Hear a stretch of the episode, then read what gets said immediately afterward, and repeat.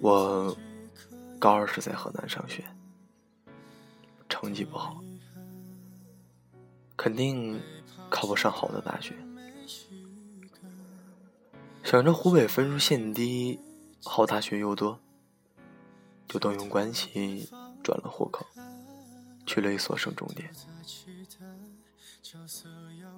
学校把高三生单独隔离，单独的食堂、教学楼、办公楼、操场，与本校一墙之隔，不许外出，每月也只有一天的假期。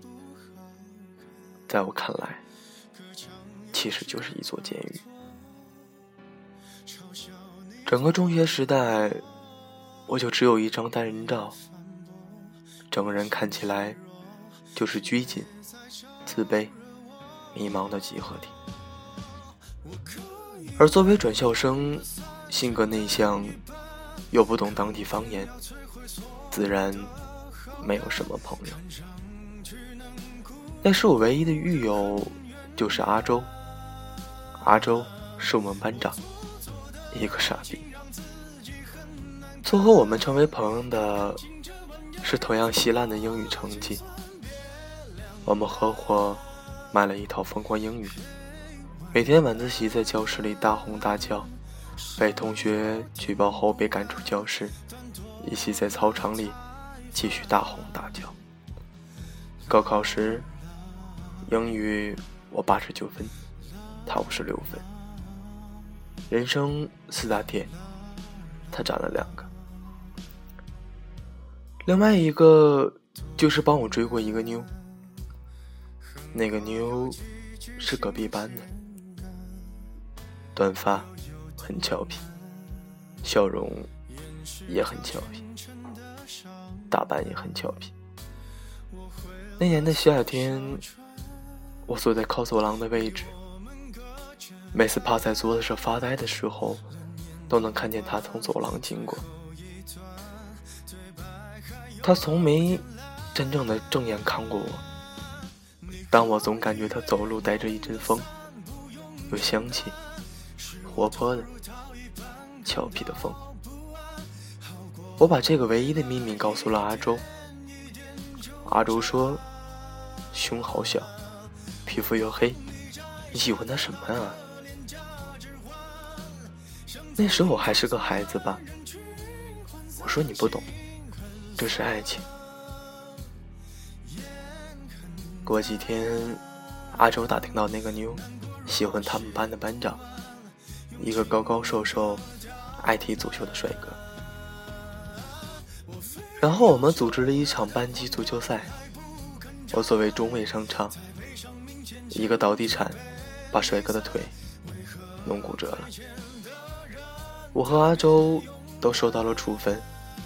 写完检讨，我还写了一封情书。很奇怪吧？我一个那么自卑的人，居然会写情书。在这封人生中唯一的一封情书的结尾，我写道。被人喜欢，总算是一件好事，请你不要害怕。很奇怪啊，为什么那个时候我就知道被陌生人喜欢是件值得害怕的事呢？阿周把情书送到对方班级的时候，他们班男生纷纷站起来，以为是过来打架的。但阿周却嚣张的指着那个妞说：“嘿，那个妞，有人说了句情话给你，都在心里。”忐忑的等了一周，我收到他的回复，总共只有八个字：“先抓好主有矛盾吧。”后来的一段时间，我的学习热情猛然高涨。阿周说：“我吃了春药。”过年后，一些名校来校宣传，我看见那个妞站在中南财经大学询问了很久，所以仲裁就成了我唯一的选择。第一志愿，不接受调剂。然后我落榜了。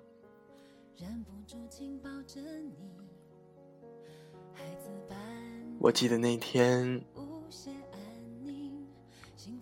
我妈跟在我身后不停的说：“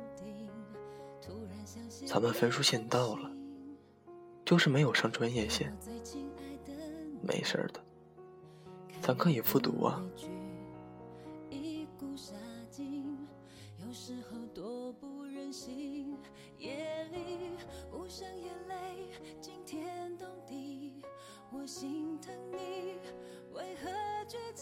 天下着雨，阿周也考了个烂学校，打电话叫我去游泳，我没去。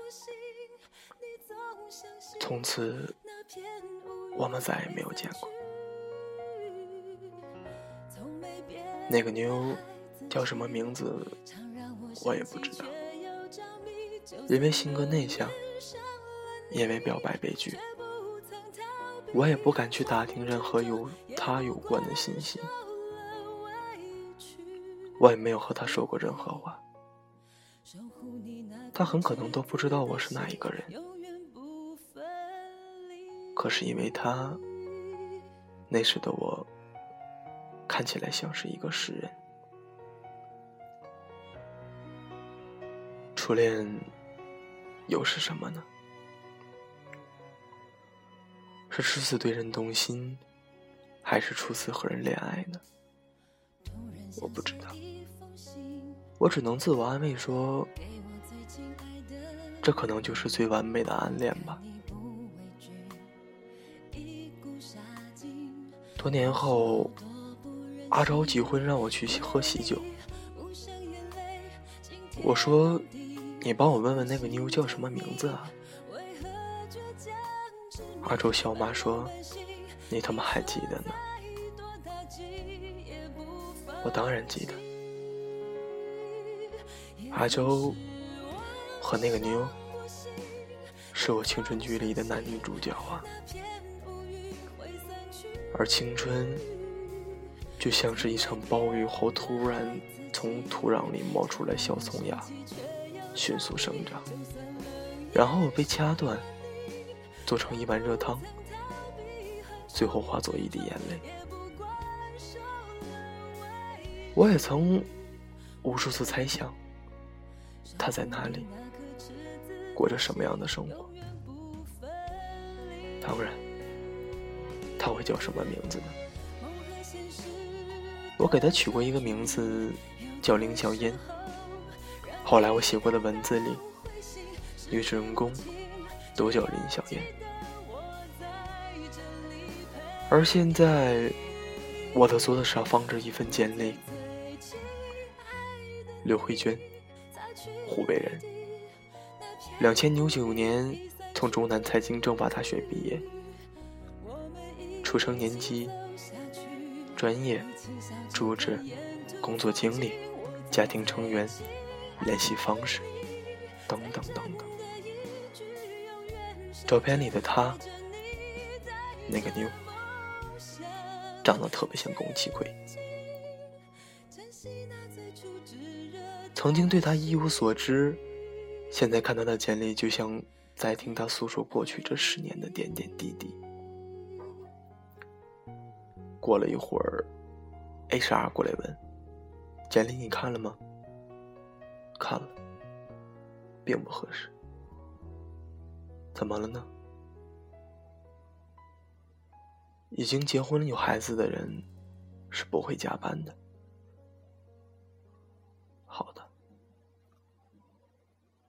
我爱的是林小烟，不是什么鸡巴刘慧娟。这可能就是我的青春吧。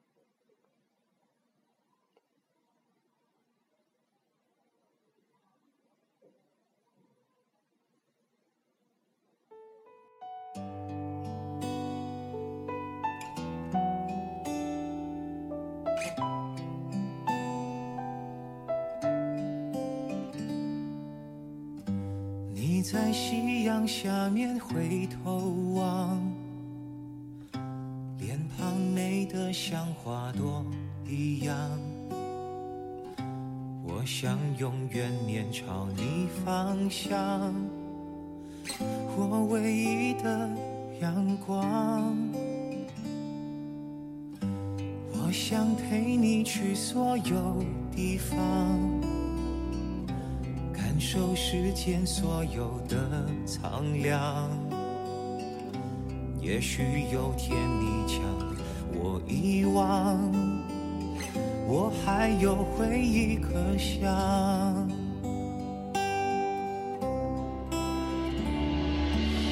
生命的河是如此无常。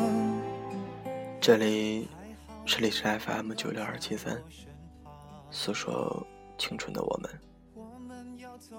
我还是那个主播，我的声音依然陪伴着你。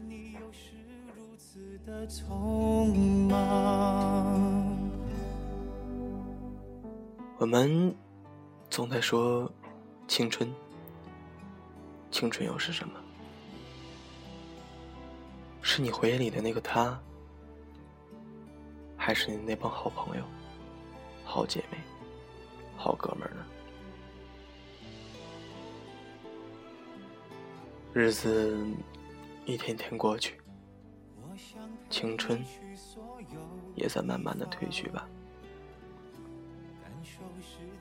可能最后剩下的也只有回忆，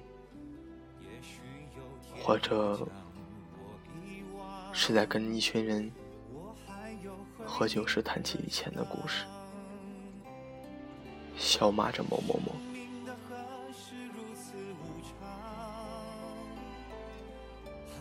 直到。最后的一言不发吧。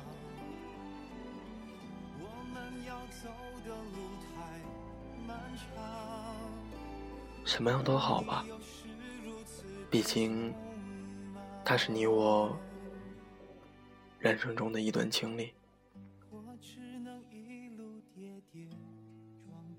那句话，青春里有你，也不算孤独。